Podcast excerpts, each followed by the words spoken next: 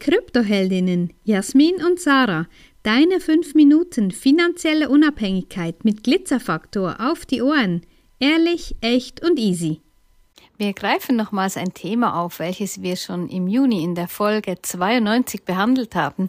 Ja, schon etwas her seit dieser Folge. Das passiert natürlich, wenn wir täglich unsere Meinung, unseren Senf zu Dingen geben, zu Unabhängigkeit, zu Bitcoin und Kryptowährungen und auch, wie du in diesem Markt Geld verlieren kannst, weil so viele haben immer wieder das Gefühl, nee, ich mach das doch selber eben. Man kann, du kannst ganz vieles selber tun, aber finde dann die richtigen Quellen dazu, finde jemand, der dir deine Fragen beantwortet und da ist einfach immer wieder, ja, investierst du Zeit oder Geld? Ja, so ein cooles Beispiel finde ich da auch ähm, das mit dem Autoservice. Ich weiß nicht, ob du dein Auto, wenn es blinkt für einen Ölwechsel, dir dann äh, zuerst mal 100 Stunden YouTube-Videos anschaust, wie du jetzt dein Auto irgendwo auf den Lift kriegst und wenn er dann auf dem Lift ist, wie du dann diese Öl Schraube irgendwo findest, um das Öl abzulassen und ob du das dann selber machst oder ob du an deinem Wagen die Bremsen selber wechselst, kann man theoretisch alles selber tun. Man könnte sich auch theoretisch selber ein Auto bauen. Ja, das ist ja überhaupt gar nicht unmöglich. Das ist absolut machbar. Die Frage ist einfach, wie viel Zeit, wie viel Geld, wie viel Lehrgeld willst du auf diesem Weg liegen lassen? Weil logisch, das ist das, was wir sagen. Wissen ist so viel da wie noch nie. Man kann sich theoretisch alles irgendwo aneignen und alles irgendwie anhand von YouTube, von, von Do-it-yourself, von Podcast, von was weiß ich, was alles für Quellen gibt, kann man sich die Information natürlich zusammensuchen. Aber ich sag dir, das Feedback, das wir von unseren Kundinnen kriegen jeweils, von ich hätte es nie im Leben selber rausgefunden. Und nein, auch nicht der Blogtrainer hat auf alles eine Antwort. Einfach so, wenn du danach suchst. Natürlich kannst du ihn fragen, vielleicht kriegst du da eine Antwort.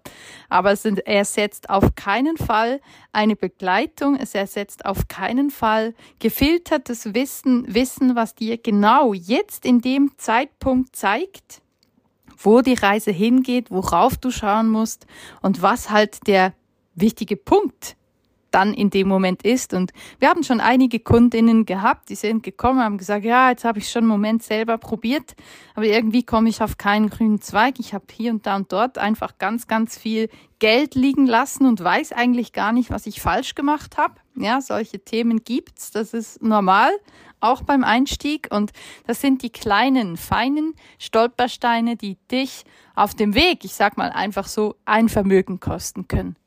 Ja, und natürlich ist auch immer, wenn du sagst, nö, ist mir egal, dann, dann kannst du es eben auch probieren. Ja, natürlich, wir haben alle irgendwie laufen gelernt.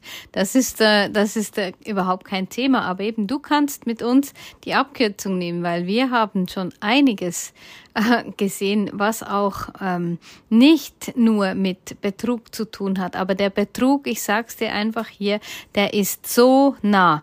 Und ganz viele, die eigentlich auch schon wissen, was sie nicht tun sollen, sind nicht davor gefeit, auch mal ähm, ihr, ihr Gier, wie sagt man dem? Die Gier nicht im Griff haben. Ihr, ihre Gier nicht im Griff zu haben und mhm. trotzdem irgendwo Geld versemmeln.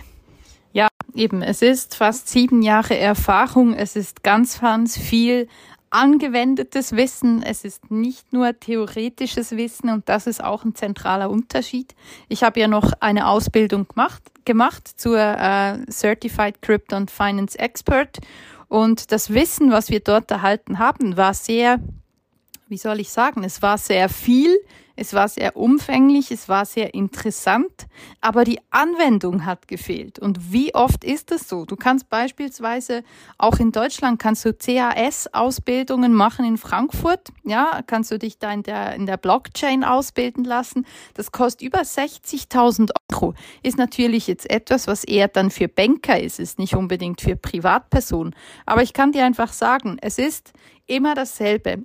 Du wendest entweder Lebenszeit auf, die du nie wieder zurückbekommst, oder du wendest Geld auf, was du locker auch wieder neu generieren kannst. Das ist einfach die Frage, was ist für dich wertvoller? Deine Lebenszeit, die du vergeudest und abwartest und probierst und dich rumdrückst und wie auch immer, oder dass du sagst, doch hier, ich nehme das Geld in die Finger, ich bilde mich weiter, ich hole mir das Wissen, das ist mehr als einfach irgendein Produkt, das ich mir dann in den Schrank stelle. Das hat Hand und Fuß und da will ich mehr darüber wissen. Es ist immer eine Entscheidung, die du fällst. Wenn dir diese Folge gefallen hat, empfehle uns gerne weiter und lass uns ein paar Sterne da. Und vergiss nicht, study Bitcoin and thank us later.